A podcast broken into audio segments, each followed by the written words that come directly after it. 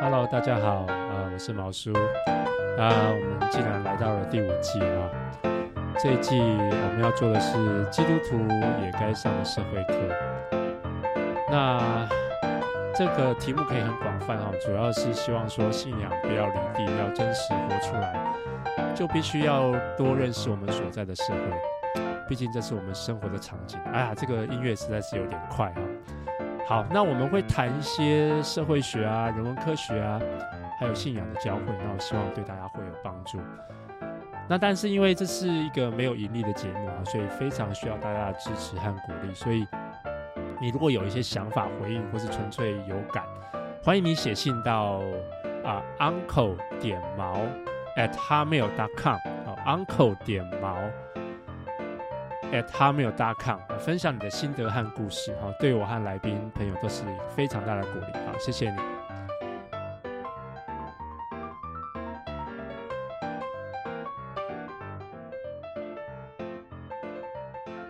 好，欢迎来到教会青年思考健身房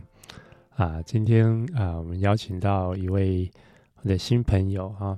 那他叫 Sam Samuel 皇后基。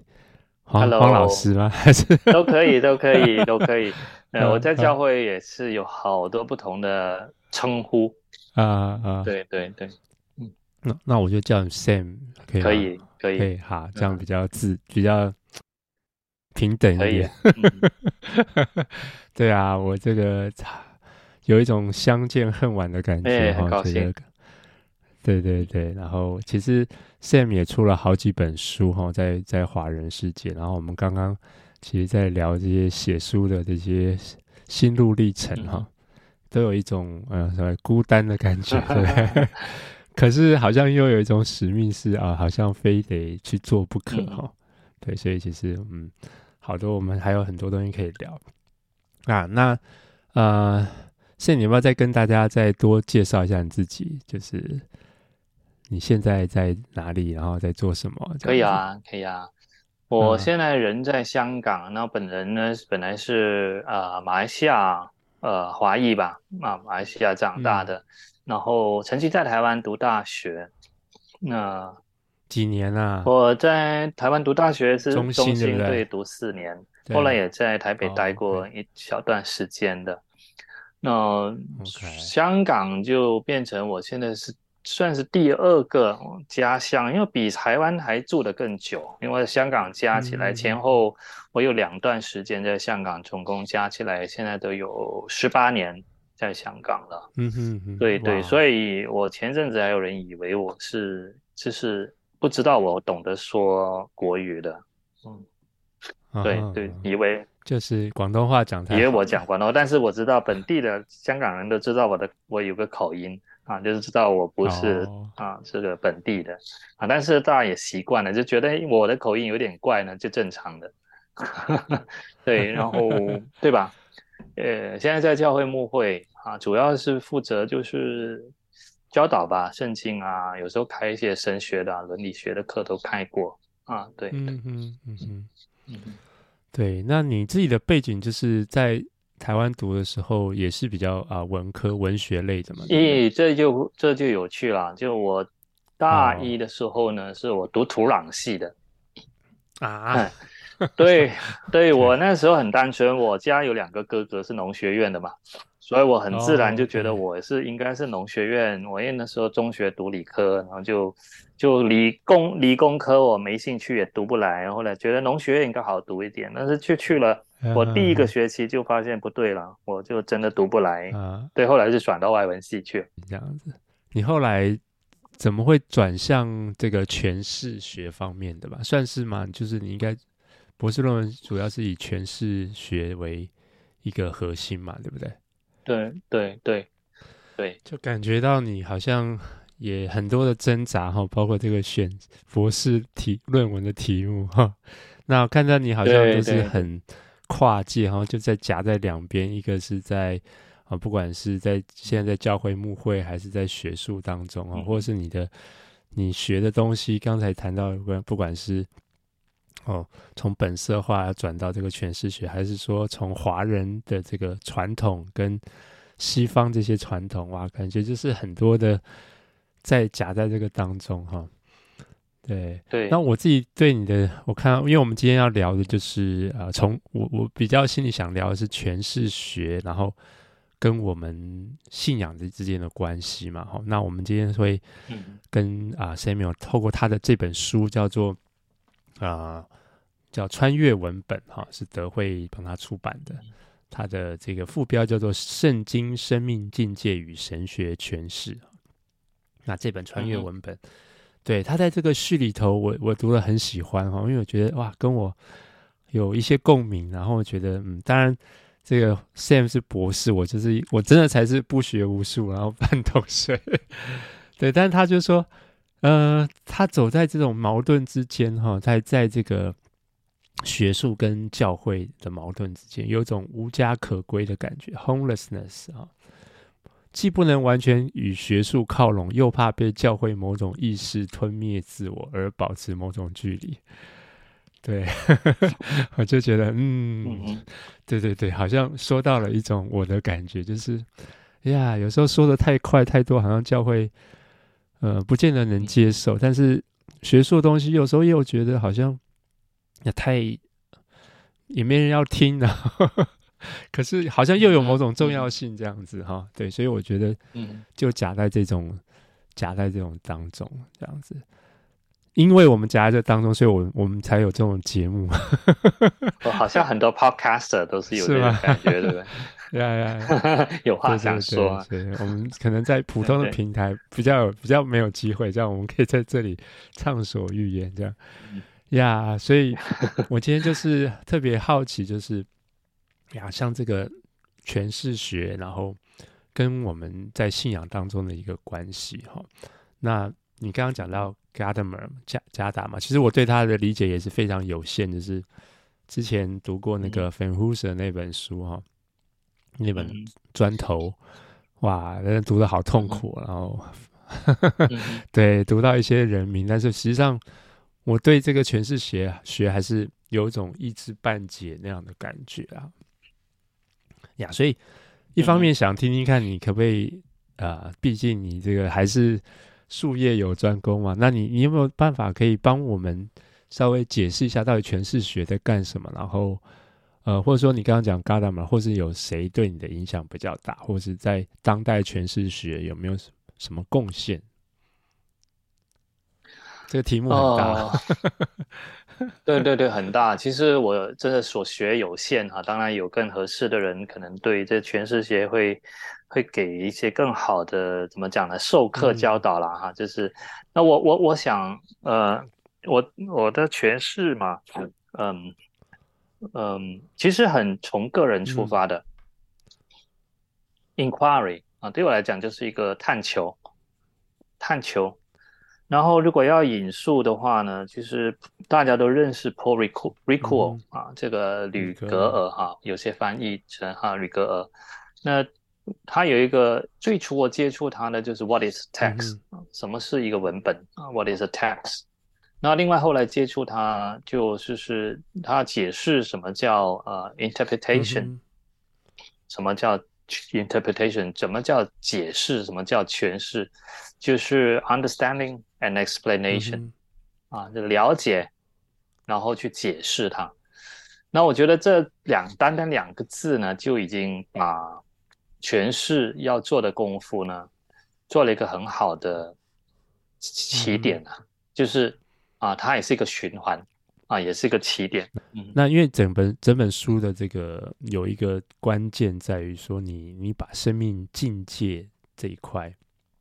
好，刚刚讲副标是《圣经生命境界与神学诠释》嘛，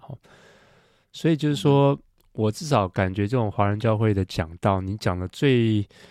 这种比较正统的哈训练，就是哎，你要这个 parsing 啊，你要把这个圣经这个经文分段啊，然后有几个段落，然后要这个要开头有结尾有什么，但是很少会谈到生命境界，好像我们要客观。对不对？我们要客观忠于保罗，忠于不管是旧约某某一个经经典或者什么，啊，比较少谈到生命境界的问题。当然，你还有一个重点是神学诠释哈，待会我们再听听看。但是我觉得这一块是很有意思的，嗯、因为呀，生也是越长越大，我会发现其实讲台如果没有生命的境界，其实没有办法打动人心哈。就是有很道讲的很正确，可是如果没有生命的共鸣，好像就。就很空洞那种感觉，或者说啊，我听了一大堆道理，so what？对，所以其实呀，是是，是我讲这样理解没有错吗？就是说，讲生命境界呢，应该是在讲坛来讲呢，我要描述生命，我要把生命遭遇的那些层面呢。用文学描述的语言呢，去描述出来，因为每一个的境遇，每一个的心灵的冲击，每一个心灵的矛盾挣扎呢，它都可以被描述。然后描述里面呢，展现出来的这些的每一个片段呢，它都是一个心境。都是一个生命的一些的处一一个一一个的状况，那这些中状况心境都可以引起台下的人的共感体会啊，能够把生命描写就像诗一样把把生命描述展现出来呢，其实那个是。啊，能够让人呢进入的。其实我自己感觉就是，嗯、就是就像一个镜框嘛，镜片一样。就是哎，我们平常都用一个镜片在看事情、看看东西。可是现在突然要我把我的镜片拿下来擦干净、研究一下，然后其实哎，就好像不太习惯。我已经很直觉就这样看了，是不是？对，那诠释学是不是就是你刚刚讲说了解跟解释嘛，对不对？对，但听起来好像没有什么了不起啊，了解跟解释，但是又觉得很了不起。它其实人类的各式各样的问题，哦，其实好像某种程度都出在于我们没有办法好好理解、好好诠释、好好这个镜片，好像其实是的确是蛮值得我们去去多观察一下，就是或者是说，有时候我们根本没有发现我们有带镜片。嗯，其实其实那个嘎达玛有一个概念，它就是就是讲那个 play 游戏，嗯，游游戏本身就是你在其中的时候，你就忘记，应该就忘记那个游戏的规则，嗯、但是但是游戏的规则必须在那个游戏才玩得起来。嗯、那那我觉得这一个你刚刚提到那个镜片啊，就是我觉得也是有一种。异曲同异异曲同工的一个情况。如果我们刚刚放在讲道来讲呢，讲道应该要在现场里面，呃，你知道道应该是要 engage 经文的，要处理经文，嗯、你应该知道要嗯达到一种 communication 沟通的作用，你应该要了解那些的受众的生命处境。你应该要了解信仰是什么，你应该知道上帝对教会对于我们的生命的一些心意是什么。如果把这些当作是一个那个游戏的一些的基本潜规则的话，那我们必须要在这些潜规则里面呢，去这个场里面、这个场域里面去跑动去玩。但是我们在跑动玩的时候，我们要要忘我。啊！如果就忘掉那些规则，对，我要忘掉，因为我的焦点不在于那些规则。那个规则几乎呢，我比如说打篮球，你应该知道什么是犯规，你知道要怎么样。就你你你你，比如说你上篮的时候是两步，然后然后起跳嘛，两步然后上篮，嗯、不会去想，你不会去想我是会 诶，我跑了两步还是跑了三步？那你一想，你就你就没有办法好好的做那个动作。然后你闪避躲避人的时候，你也个你也是很自然的。所以我想说，讲到。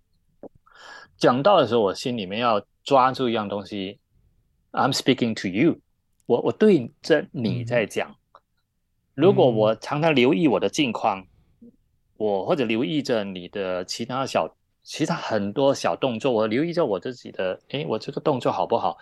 我我比如说我就会讲，哎，我的大纲讲的怎么样？我当然也没有，我没有没有有没有跟住我刚刚本来设计的要 one two three four five 一二三四五的那个节奏。如果去留意这个呢，其实那个讲道本身，它就你就离场了啊。其实其实要完全投入。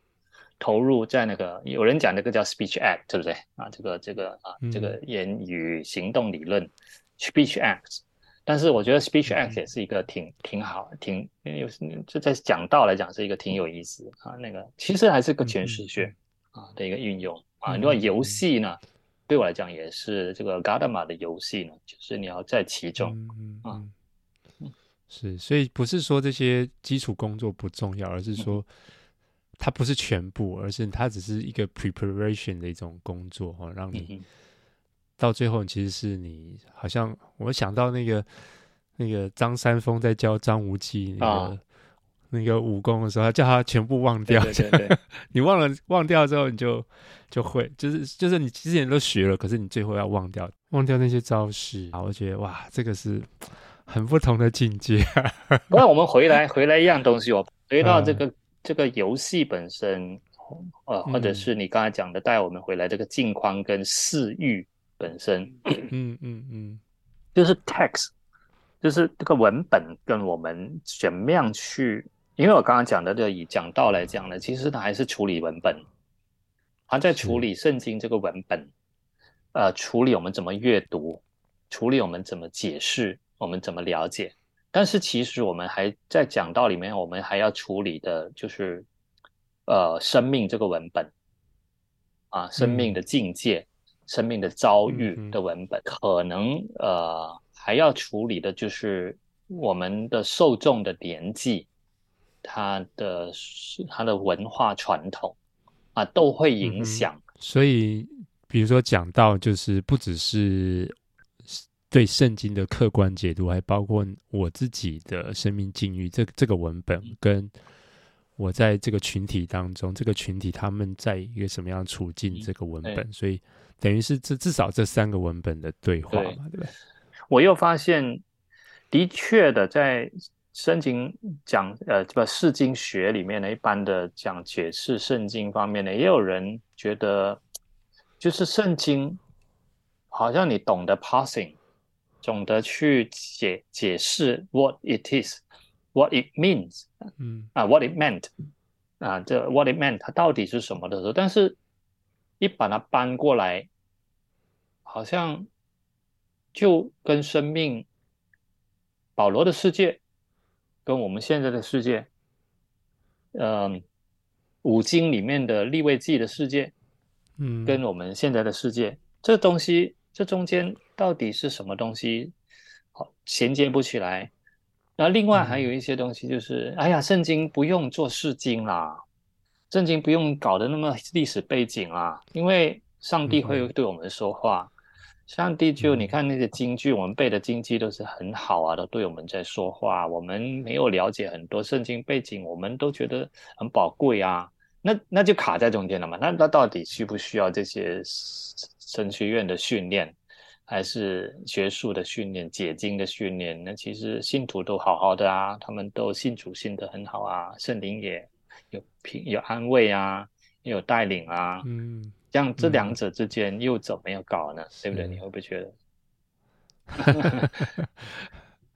对啊，对，这个好像两难哈、哦，就是这样。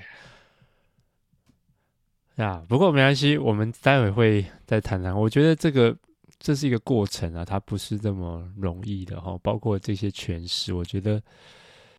就像生命，就是它好像不断在就同一篇读经或是同一篇讲到，我就会发现说，我以前都会觉得说，哎，我要把我以前的东西哎记下来或者怎么样。可是我发现，哎，我每次讲其实都不一样，就是就是都会有一些不一样，就是因为跟着你的受众，跟着你的。生命的改变，其实你就算那些内容你都还是觉得对，可是你讲的方式，或是你表达的语气，或者什么，就是就是会改变。我觉得很有趣。但是我读你的书，我就慢慢感觉到，嗯，我我大概知道为什么这样子。嗯嗯，那你你来帮助我们了解多一点，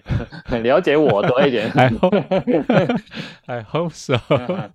呀、yeah,，不过呃，我们现在讲的很悬哈，我不知道听众朋友觉得对啊对啊，我觉得很担心呢，我有点担心呢。不过其实书没有呃，书有一些地方比较悬，但是它呃，其实基本上还是有蛮好的整理哈。它这个在第二部分里面讲到这个文本的三明三文字哈，那我们台湾叫三明治哈、嗯，对对对，其实就是我们可能蛮多人听过，在讲文本背后哦，应该就是比较是啊，刚刚讲历史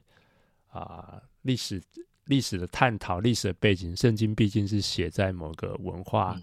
历史的处境当中嘛，哈、嗯。那还有文本，文本之内，哦，就是说，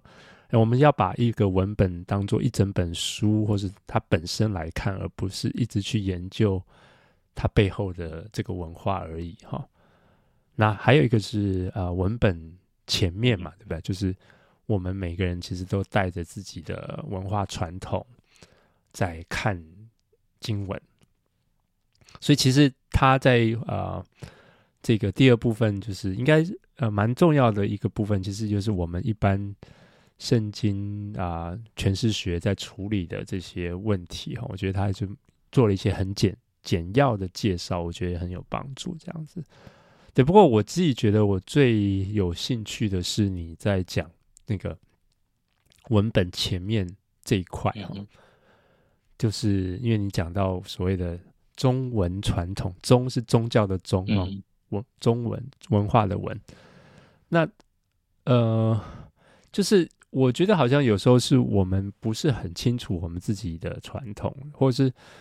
呃，我们可能过去要反对那种太主观的那种诠释，然后我们好像要往一种比较客观的方式去。要解经哈，我们怕我们个人的这个太歪曲了这个解，所以我们强调这种客观性。但是，但我觉得始终我们不太可能完全客观哈，毕、嗯、竟我们是带着某种的传统在读经、嗯，或者我们每个人的个人的生命故事。那我就很好奇，你会觉得我们这样的华人的所谓中文传统是什么？就是我们到底一般来说，当然我觉得每个人不太一样哈。一般来说。那我把这个中文，我就是一个缩写吧，哈，就是宗教文化传统，我、嗯、就很很不，就是觉得宗教文化传统太长了，就是中简简化成中文传统。那嗯呃，我本身我刚刚好像是不是有提到，我本身以一开始是搞本色神学的。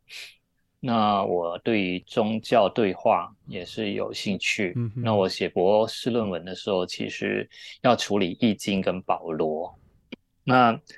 那这些易经是一个 text 啊，保罗是一个 text 啊，保罗的 text 里面还有很多的 text，很多的文本。那易经背后也反映了其他中国文化的文本。那么说了起来，我们大家都在这些的文本里世界里面呢，我们延续了不同程度的呃相异和相似的部分。那像我，我本来我本身是在马来西亚长大，那我们都说中文，呃，也受这些。所谓的大中华的这个文化一些熏陶吧，虽然现在这个的定位呢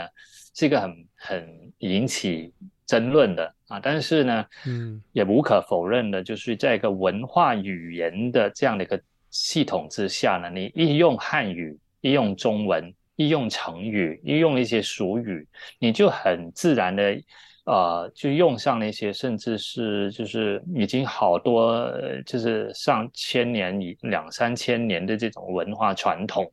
但你一用上这些文化传统，嗯、你一用成语，它有典故。嘛，甚至你用一些的术语，本来哦原来是佛教的，哦原来你用一些术语，原来是、嗯、原来是易经的，那里面呢反映的不只是一个语文字，它反映的是一种的思想、嗯、思维模式。那这些东西呢，多多少少呢，我想就是我们必须要一种的自我意识到，哎，我有这样的一个思维模式，哎，我我原来这样想的时候，不是一定必须是这样，别人别的文化下成长下的，他不一定是这样想的。那我这样这样想的，他就是一个文圣经文本前面的我，圣经文本前面的你，嗯、这些都会呃成为呃文本前的这个读者的一部分。那这个读者，我认为是一个主体。嗯、那它里面还可以继续再细分、嗯嗯、啊，但是啊，我就觉得我不是一个中性的 neutral 的呃一个人，我我带着我的先入为主的一个中文传统，还有个人背景经验，那这个使到我如果用一个呃西方的这个圣经诠释的呃这个评鉴学的话呢，它就变成这个 ideology 啊意识形态的一个评鉴学的范畴了。嗯那原来我有带着我的某种的时代的意识形态，那然后这样子对话的话，我发现，诶，圣经也有它本身所带有的中文传统，它有它自己的意识形态，啊，这样的一个情况，我就必须这两者是怎样的一个一个关系呢？啊，你觉得对不对？就是这样的一个情况。所以你讲到的主体互射。嗯是，就是类似的概念，就是我其实，在阅读的人也是一个主体。那这个文本它不是只是一个客体，好像被我拆解、被我研究。那它这个文本它也要对我说话，就是其实我们是在对啊、呃、圣经的文本，或是我们把它当做一个人的话，其实他也在跟我说话。然后我是一个人，我们是互为主体，而不是我在好像分析他、研究他。对对。我今天作为一个个体，作为一个我呢，我觉得这是文本在我里面，as in this subject，所以是一个这个 subject 在跟其他的啊、呃，我要相当于看见这个 subject 有它的主动性、主体性的心态来互动啊，所以圣经在这个层面上呢，也可以。有这样一个层次，就是它是一个不完全是被我解读的，它也可以把反过来呢，把我把我吸纳进去的，我要被它解读的一个啊，当然这样说是很 artificial，就是他怎么会我怎么被它解读呢？但是在运作上，我的感觉就是，我们可以把它抽象的说，因为好像我我我我我在把它读回来的时候，是他把我读进去以后，我再把它读出来。我就说，比如说我遇见保罗的时候，把我保罗他用他的文字，把我内心经历的这种对于罪、对于权力、对于一种的我们讲中国人的呃审时度势的这种的心眼。他把他他把我看看破了，我被他光照了，然后他他把我读进去了，然后我再这样被他读进去，我就再读回来。是的，我真的是这样的活在罪里面了。但是这个罪里面的领受呢，是因为我经历了什么，在人与人之间、机构与组织与组织里面的这种权势的问题。那这样的一个就互为主体了，主体物色的情况可能就会发生这样。嗯，哎，我觉得。你的书里里面好多东西哦，然后我常常都在读的时候，我也就很多划线这样子。我觉得像包包括一个概念，就是说，你说按照这个林贝克的说法，我们是归信基督，乃是学习这种犹太基督的这种文化语言嘛。哦，其实我们不是只是归信那一刹那，觉知信主那一刹那，其实是我们是一个过程，是从我们的华人的中文传统。慢慢去跟他对话，进到这个犹太基督的这个文化语言的过程，嗯、所以它是一个持续不断一辈子的事哈。所以我觉得，哎，这个观念对我来说就，嗯，当然我本来也会理解啊，信仰是一辈子的事情，但是这样子的理解，我就觉得，嗯，好像更 make sense 哈。就是说，其实，因为我们很多词汇其实都不是在我们。啊，比如说我们现在讲的得救，哦，我们的得救可能就是这种华人式的那种啊，进到西方极乐世界，或是 排除苦痛苦痛啊等等的哦。可是，诶，在在这个犹太基督的这种文化传统里头，那到底得救是什么？那可能就是完全不同的一种。好，或者说我们在讲耶稣基督，讲弥赛亚，嗯、基督是弥赛亚。嗯、那其实我们这样基督，所以我们都不晓得那个基督到底是什么。可是实际上，弥赛亚就是基督嘛，哈。他在犹太人的世界里，他又有另外一种不同的、很不一样的意义。但是，是我们好像只是知道基督弥赛亚这几个字，是完全无法意识到的那样的力量，或是那种那个那个处境这样子。我其实有一个问题哈，就是说，因为你这本书谈到了呃生命境界哈，也谈到圣经诠释，好像。不足不足够嘛？哈，还要进到一个神学诠释。那我就想问你，就是说，哎、欸，其实像我们现在，嗯、呃，我们的背景蛮流行这种，或是蛮强调，可能老一辈啦，还有在讲以经解经哈。那但是我们现在还是蛮多人在谈所谓的这个归纳法查经啊，或是解经讲道。你觉得跟你这样的 approach 的差别，或是？我觉得有比较会就会更立体一点，嗯、就到底诶你想要讲的东西差别在哪里，或是你觉得他们的不足在哪里？以经解经的这个，我用当代的西方的诠释，或者是说呃评鉴学来讲，比较像正点评卷法，嗯，啊，就是很强调指向、嗯、指向基督。呃，有预表，预表基督、嗯、啊，所以要把嗯嗯信仰呢讲的完备。我觉得这背后呢，就是要我们认识呃一个，不管它背后是不是基要派的、福音派等等这种的呃含义，但是它它有一种这样的，是圣经是上帝的话语，上帝的启示，他要把这个启示讲好，嗯、看得很看得很看得很重，把它讲清楚，而且呢，处处圣经呢。圣经不论哪一卷呢，都是指向这个启示来讲的。嗯嗯嗯。那指向基督之类的。如果要 旧约也是，嗯、如果要把它放在一个血统来讲呢，啊，在血统里面，它仍然跳不出啊这个正典评鉴法，或者是呃这个上圣经的权威啊的一个部分，嗯嗯嗯、它仍然是一个在。大一点呢，那属于呢我们的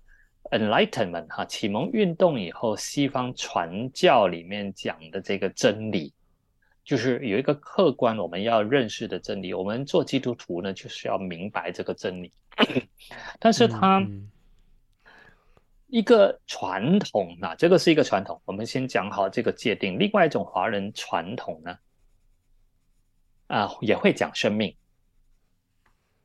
因为我们生命读经，嗯、我们讲生命体验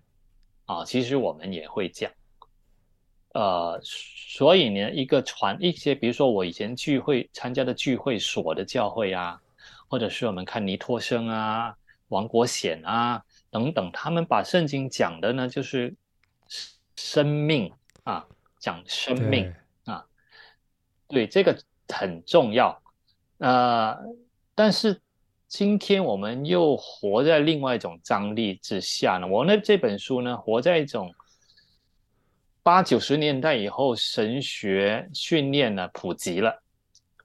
我们似乎学懂了一些的西方的这些的圣经评鉴法，我们好像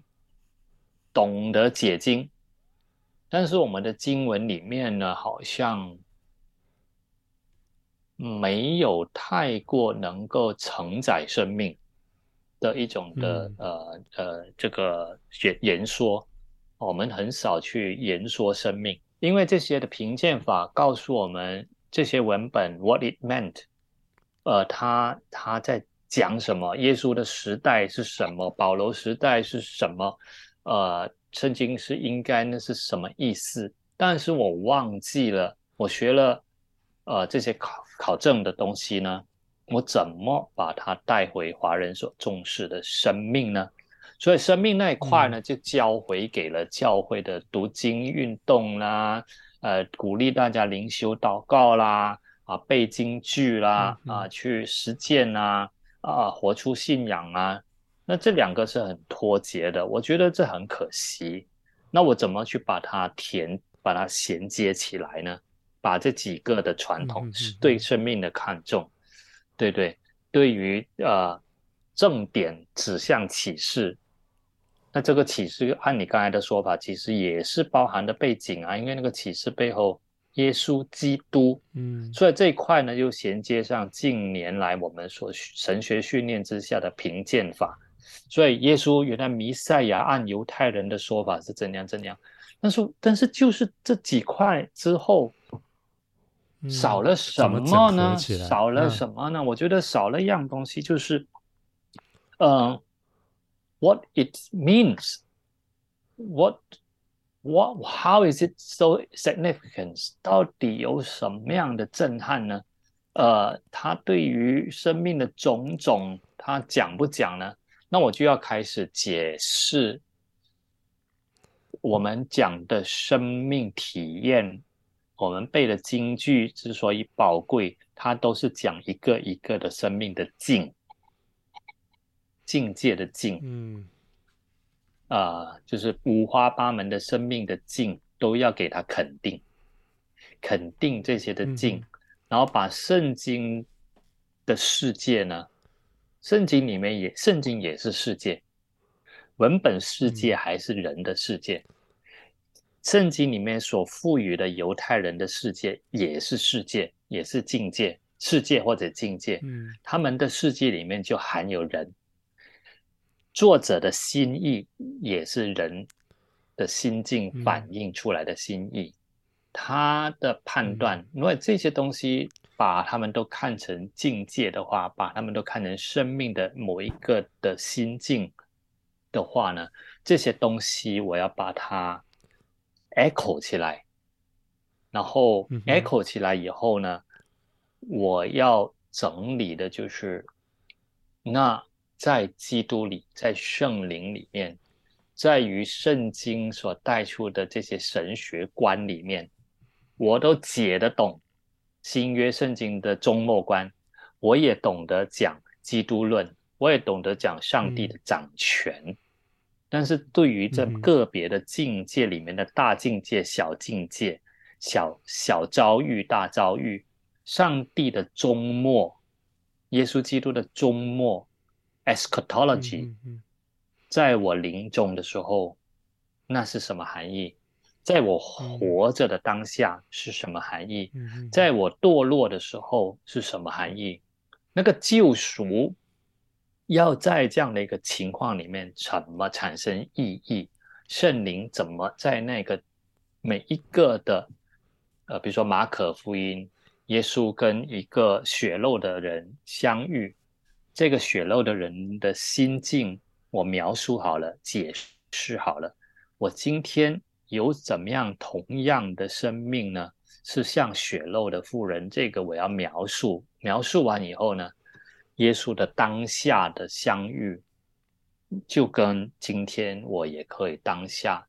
遇见这样的一个弥赛亚，啊，这样的一个重新我的福，他的福音在我里面也再一次的起了头，啊，我可以重新有生机，啊，这样的东西就是都是境界去把它架起来，然后把神学呢放进去。我要潜到回到那个我们讲已经解经跟现代解经这一块哈，我我我在想到说，我好像有一个例子，嗯哼，好像可以说明这样的一个断裂哈，就是呃，你刚刚讲到说，其实啊、呃，像这种聚会所这样的背景，有一种对于正点哦或者已经解经，它它其实背后可以看作是一种正点的评鉴哦，强调圣经的重要性、权威。但他某种程度又，呃，他也强调生命啊，啊，我我有我因为也有接触一些聚会，所以就觉得这种生命好像很重要这样。嗯、那但是到呃更多进到更现代，当然就是说聚会所它也有它时代背景，或是好、当然就更现代这种所谓的历史评鉴，各种的所谓的批判，然、哦、就让我们好像。啊、呃，把圣经当做一个比较客观的，要要要去理解的一个文本这样子，所以，所以我，我然后我们就要学这个所谓的解经讲道、归纳法、查经这样子。嗯，那先曾经待过的这个机构为例子啊，我们非常强调这个生命、生活、工作啊，这是我们一个核心的这个、嗯、这个 slogan 啊。嗯，可是我哎，我们在这个灵修班啊教大家读经的时候，嗯、我们强调的是这个归纳法、查经。好，可是。这两个就有一个断裂啊，就是说，生命如果这么重要的话，嗯、那其实你是带着生命在读经的。那可是，在归纳法查经的时候，又强好像某种程度强调是说，哎，你要先把你的处境都忘掉，嗯、你就要去看 What it meant、嗯、这个经文在说什么。嗯、然后，当然我我不觉得它就是说它也是重要的，但是好像就是说我要讲的是说，哎。这两块是断掉的，就是那那最后那生命呢？就大家其实最大的问题还是说，那到底怎么应用啊？当然我不是很喜欢这个词哈，圣经怎么应用？其实它不是一个很好的说法，而是说，其实我们本来就是一个主体，我们带着我们的存在的焦虑，或是我们的困境，或是我们的问题，我们进到圣经里头，就是你讲那个进嘛，去跟里面的。不管是文字，或是保罗，或是或是大卫，或是雅各来对话，然后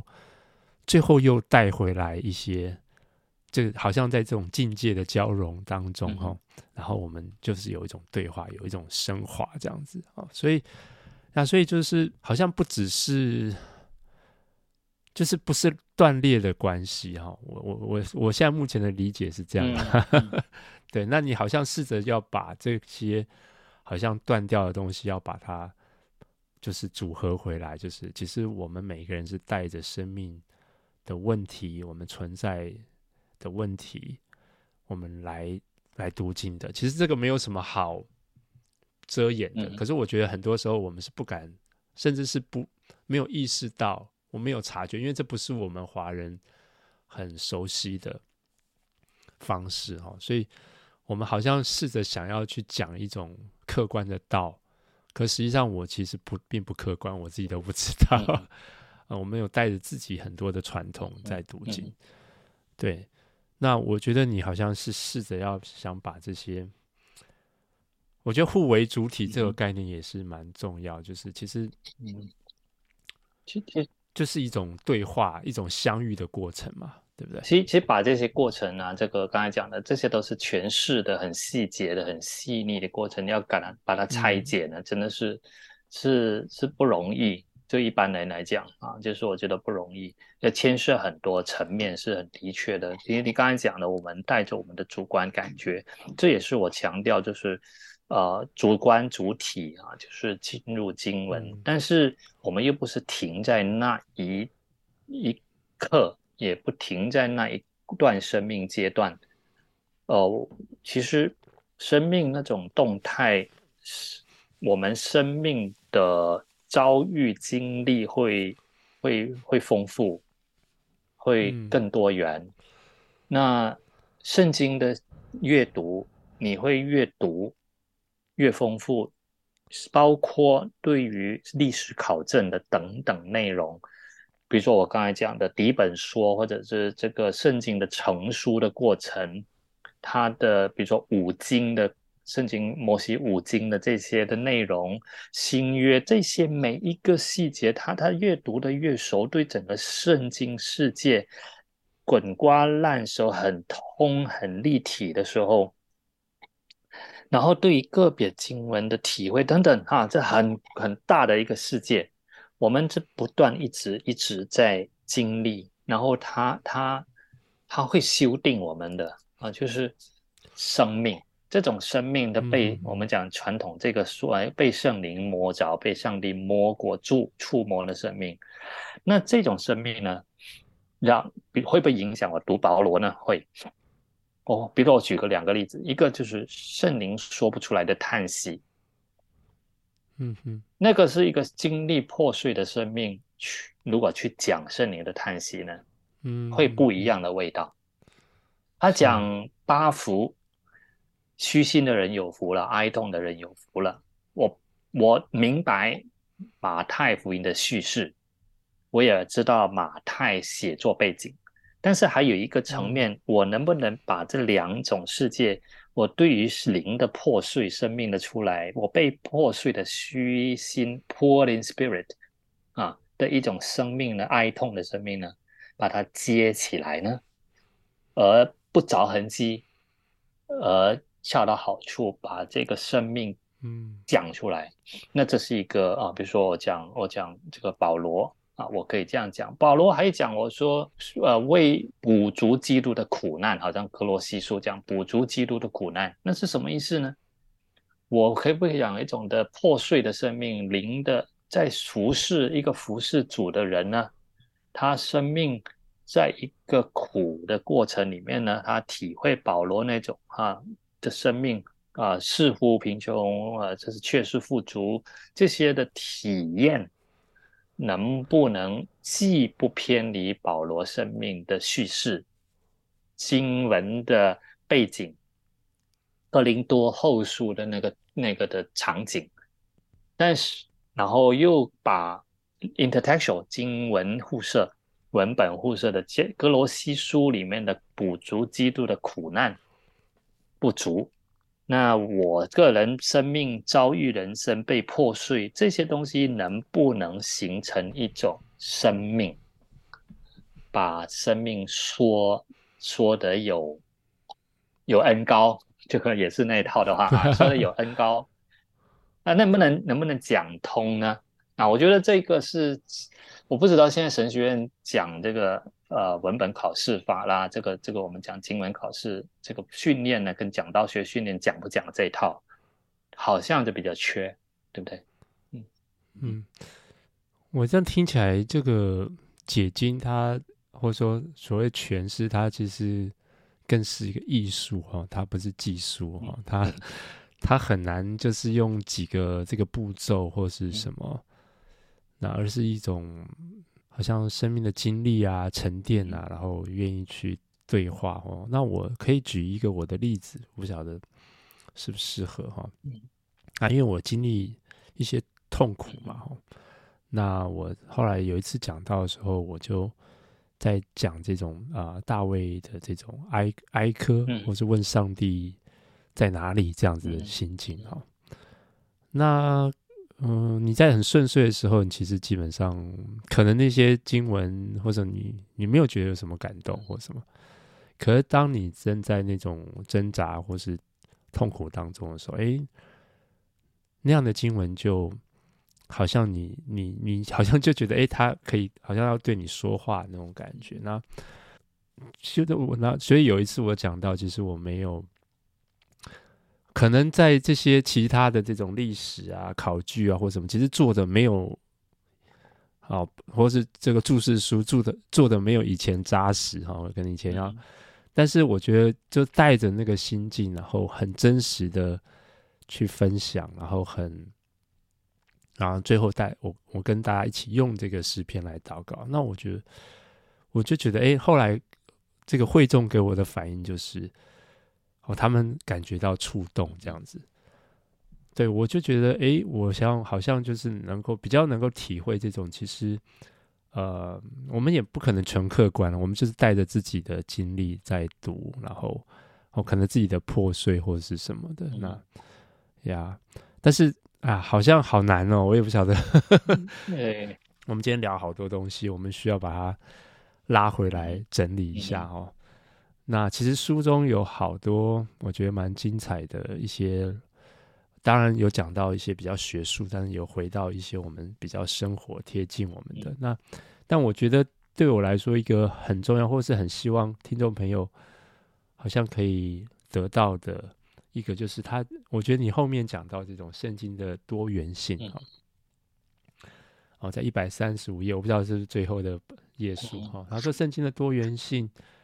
不但不会使我们在信仰上产生矛盾，反而更能反映和承载人生的复杂。嗯、我们不是在信一套信仰和教义，而是在各样复杂的人生处境中挣扎和安顿自己。而信仰就是尝试与圣经背后的上帝一次一次创造出意义来。所以创造出意义。但是有时候连无意义也能与也能挣扎着与圣经所展示的境况相依存。有时候好像挣扎了，但是也没有意义。这但是像约伯记、诗篇、传道书等，就是对这些或多或少对无意义做出不同程度的回应。哈，嗯哼。所以的我意思就是说，我们好像某种程度在啊、呃、现代的读经中，好像我们特别想要对圣经有一种标准的答案。但是你这边讲的是这种多元性，然后面对我们生命很多不同的处境，其实这样多元性才能够承接住我们哈。就假假如是从我们的角度来出发哈，就是说圣经不是只是要给你一个好标准答案，然后你去应用，而是说。好像就是你在跟上帝挣扎，在跟上帝对话，然后你从你的处境，一个很有限、很无望的人，要找上帝，然后上帝透过他的话语来跟我们对话，这样子。嗯哼。呀，所以我觉得这个多重的阅读，或者多重的意义、多元性，其实是还蛮重要。我觉得是我们比较少去 appreciate 的。对啊，对啊。呃，其实不少信徒呢，我觉得如果你懂，他懂得重新去啊、呃，另外一套语言去描述自己的圣经的阅读的经历呢，其实他是比较蛮可以贴合这一方面的，因为